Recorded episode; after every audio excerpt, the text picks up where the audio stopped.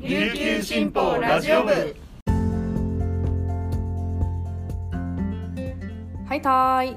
皆さんいかがお過ごしですか？今日も琉球新報ラジオ部をお聞きいただきありがとうございます。2月27日月曜日本日の担当パーソナリティはデジタル推進局のウ・リジュンです。現在午前10時10分那覇の天気は晴れ。気温は17.4度です。大家好我是今天的新闻主播吴丽君。さて皆さんはどんな週末を過ごされたんでしょうか？私は週末のところではなくて先週1週間ほとんど家にいなければなりませんでした。その原因は息子でした。3歳の息子がなぜか熱が続いて1週間も熱でした。おかしいなと思って先週土曜日もう一度病院に連れて行って耳の中に赤みがあってそれでさらにリンパが腫れていることが分かりました。ということで薬もちゃんともらって飲んでいたら今日はもう元気で登院しています。皆さんもぜひ元気な1週間を過ごしてください。はい。それではこの時間までに入った沖縄のニュースをお届けします。はじめのニュースです。沖縄県内の公立小中学校教員の2022年5月1日時点の正規率つまり定数に占める正規雇用の割合は81.2%で全国平均の92.2%を11ポイント下回り全国で最も低いことが文部科学省の調査で24日分かりました。少なくとも10年間全国最低の正規率が続いています。県は特別支援学級の増加を要因に挙げています。採用試験倍率が全国で最も高い一方配置数が少ない教員定数の影響があるとみられ教員不足の構造的な問題が数値に現れています。半峰県教育長は同日の県議会代表質問で正規率の低さについて我々の想定を超えた特別支援学級の増加もあり改善できていないと述べました。中村美代氏への答弁でした。20年度の県内公立小中学校の正規率は83.7%で全国最低でしたがさらに低下しています。このほか21年5月時点の通常学級担任の正規率は75.6%特別支援学級担任は63.9%でした。半峰教育長は正規率向上に向け新たな改善計画を策定する方針を示しました。次のニュースです。戦争に反対し平和を訴える島々を戦場にするな。沖縄を平和発信の場に2.26緊急集会が26日沖縄県那覇市泉崎の県庁前県民広場で開かれました。主催者発表で1600人が参加し各地で活動する団体などが平和を求める願いで一致しました。国による県内へのミサイル配備などに抗議し対話で平和を実現するよう求める集会宣言を採択しました。串県実行委員長は挨拶で沖縄戦を引き合いに反対を訴えられる言論の自由がなかったことが戦争の要因と指摘。今はかろうじて言える第二の沖縄戦を止めるため声を上げないといけないと強調しました。集会は各地の団体や住民らがリレートーク形式で現場の状況を報告しました。自衛隊配備などが進む与那国島や石垣島宮古島のほか名護市辺野古の新基地建設に反対する団体子どもたちの安全を求める団体などがマイクを握りました。さまざまな立場の人たちが平和への思いを共有しました。最後のニュースです。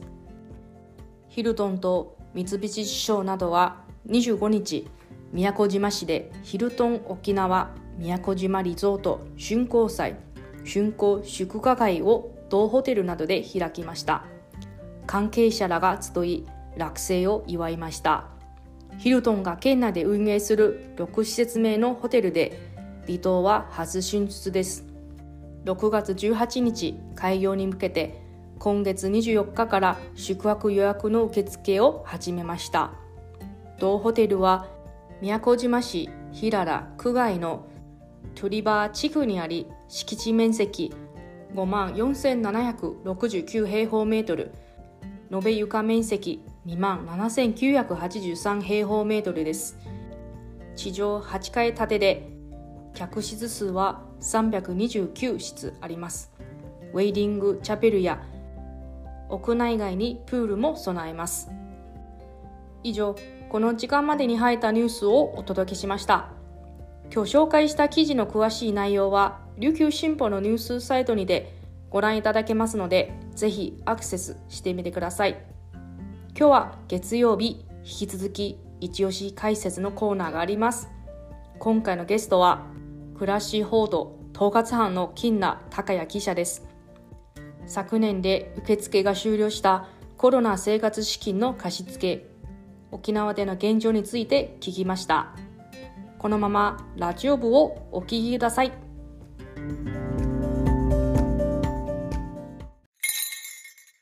琉球新報読者は無料って CM 読者じゃない私にはいいことないのでしょうか。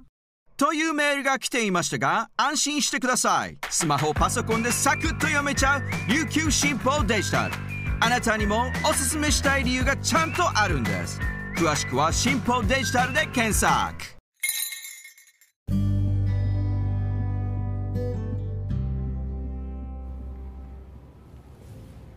続いては記者のおすすめ記事を紹介する一押し記者解説のコーナーです。本日のパーソナリティはデジタル編集グループの田吹陽子が担当します。そして今日のゲストはこの方です。はい暮らし統括班の金羅と言いますはい金田記者よろしくお願いしまよすろしくお願いします。はーい。今日金田記者に紹介していただく記事は、えーと2月15日にあの掲載されましたコロナ生活資金の貸付け沖縄県内で返済免除が4割という記事についていろいろちょっと聞いていきたいと思います。まずちょっと簡単にあのこの記事の内容を教えていただけますか？はい。えっとまずあの新型コロナウイルスがまあ感染拡大してあのちょっと生活が困る人が増えたので、あの国がですねあの特例貸付というのを、はい。あのまあ、制度を新たに作ってですね、えーそれがあのすごいあの貸し借りた人が多,、うん。多かったという内容になります。で借りてまたその返す返さないといけないものなんですけど、はいそれがなかなかあのコロナの影響が長引いててなかなか返せない状況が続いているという人たちが多いという記事になりました。はいありがとうございます。ちょっとまあ改めてなんですけど、このえっ、と特例貸付というものですね。貸付制度について改めて教えてください。はい。えっとですね、こうコロナの影響であはい。の収入が減った世帯に、あの国があの生活資金として、まあ、お金を貸し貸し貸し付けるという制度になります。はい。えっと、コロナがちょうど始まった2020年3月はい。から、えっと、去年の9月まであの、まあ、制度を延長してあの貸し付けをやってきました、うん。はい、最大200万円借りられることができたというなるほど。もう制度自体は去年の9月でもうはい終わっていもう終わっるんですね。てはい貸付の制度自体は。そうですねで今返済が始まっている、なるほど。はい、感じですわかりました。実際こう借りてる貸付を利用してる方というか借りている方ってどんな方たちがいらっしゃるんですか？そうですねあのー結構まあ人数もうん結構な人数がいるんですけど、ちなみに、えっと全体人数では沖縄だけで、えー、15万200件、うん。まあ、世帯世帯ですね。世帯で数、はい、15万なるほど。200件で金額がはい。596億円となります。で借りてる人はあのーはい。えっとままとめたあの沖縄県社会福祉協議会によるとですね、えっと大体、えっと、40代、まあ、働き世代、うんまあ、あと子育て世代はい。の40代がそれぞれあの、まあ、この貸付の中にも、まあ、いろんな種類のうんうんうん。貸付があるんですけど、はい。そその中でもあのいずれいずれも全部40代が多く多い多かったですね。やっぱり働き世代子育て世代が、うんうん。はい、多い印象でした。ででまああの、えっと、飲食店だとか本当にうん職種も様々で、そうなんですよ。どっかの職種に偏ったはいってことではなくて、もう幅広く、うん。まあ、沖縄は観光業が多いので、はいやっぱ観光に、えー関連したうん。職業の方々がうんうん。本当にたくさん借りに来たというところですね。タクシーの運転手だあったり、まあ、飲食店。はい。まあコロナの影響がかなり、はい、大きかった。大きかったところですかね。はいところですねうん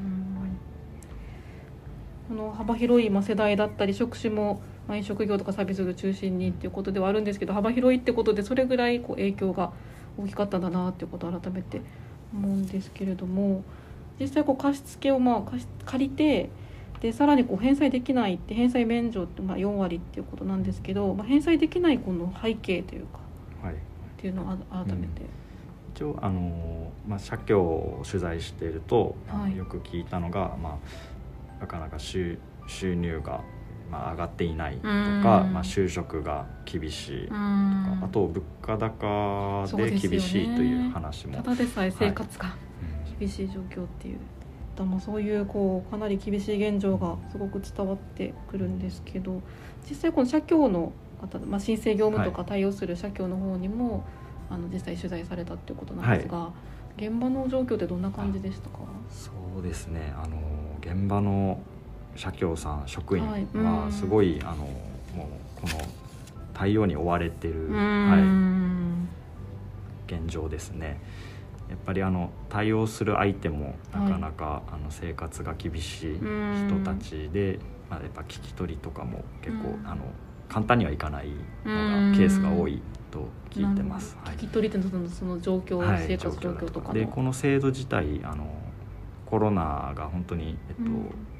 急拡大して皆さん、はいもう生活がね大変になって、うん。この、えっと、スピーディーにこの貸し付けを、あのやるっていう国の方針があったのあで、りましたね、うん。あのもういろんなひ人がかなり殺到して、うん。もうんう社社協職員はもうもう次から次にこうもう対応に追われ追われでなかなか現場はもうだいぶ疲弊してました。うん。最初の頃はこう申請がすごく煩雑でっていうことがニュースになってましたけど、まあ、そういうのも踏まえて申請自体は簡略化されたけど、はい、結果的にまた社協のこの現場の負担がまあ増えてしまっているという。と。でそこであの、うん。スピーディーさを優先するあまりに、うん。あのこの本来こうあのうん。面面と向かってこうあの、えー必要な支援だとか、この家庭はこういう世帯ははい。こういう援助が必要だからじゃあ別の援助、うん。支援をしたりとか、ほん本来は社協職員はやるんですけど、うんなかなかこうあの時間を割いてそこにやる余裕がなくもう次から次にあの貸付を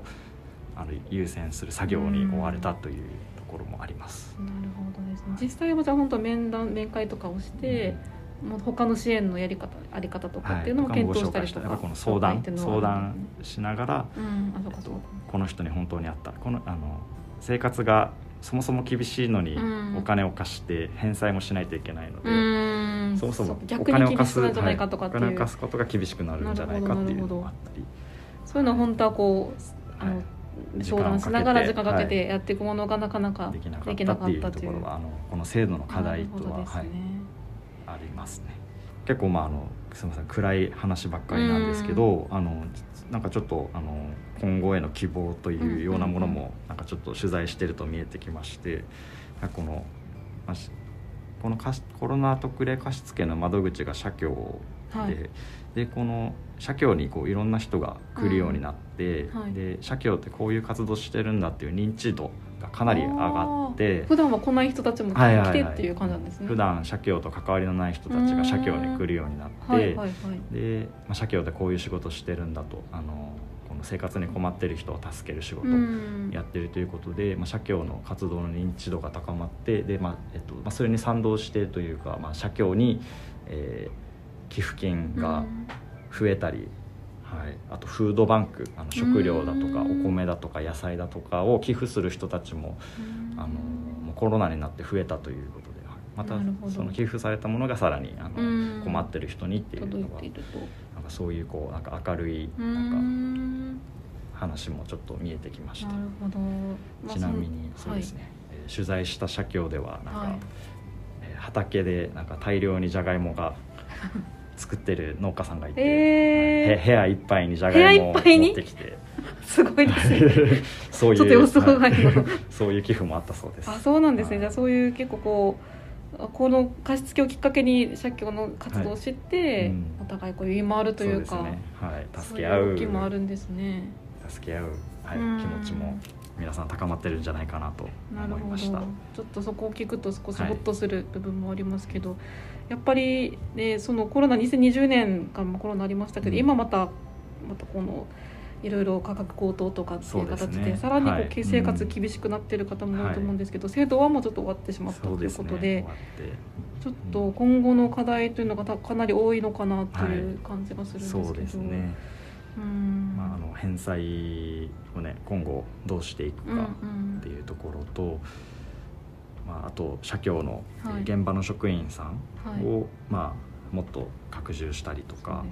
またあの、えーまあ、公うん。公公的機関が、はい。まあ、補助補助補助だったりそういうのを増やすのかとか、うん。そういう、まあ、あとあとそうですね生活がだいぶ厳しい人はまだまだいるのでそういう人たちをどう継続的に支援していくかうんっていうのが今後問われていくかなと思います。そうですねまたもう今後の国とか県とか公的なところのまあサポートがどれだけこうまた出てくるのかっていうことも含めてまたちょっと注目していきたいと思いますので,、そうですねはい、ぜひまた新しい動きがあったらあの教えてください。はいはい、今日のゲストは暮らし報道統括班の、えー、金田孝也記者でした。金田記者どうもありがとうございました。はい、ありがとうございました。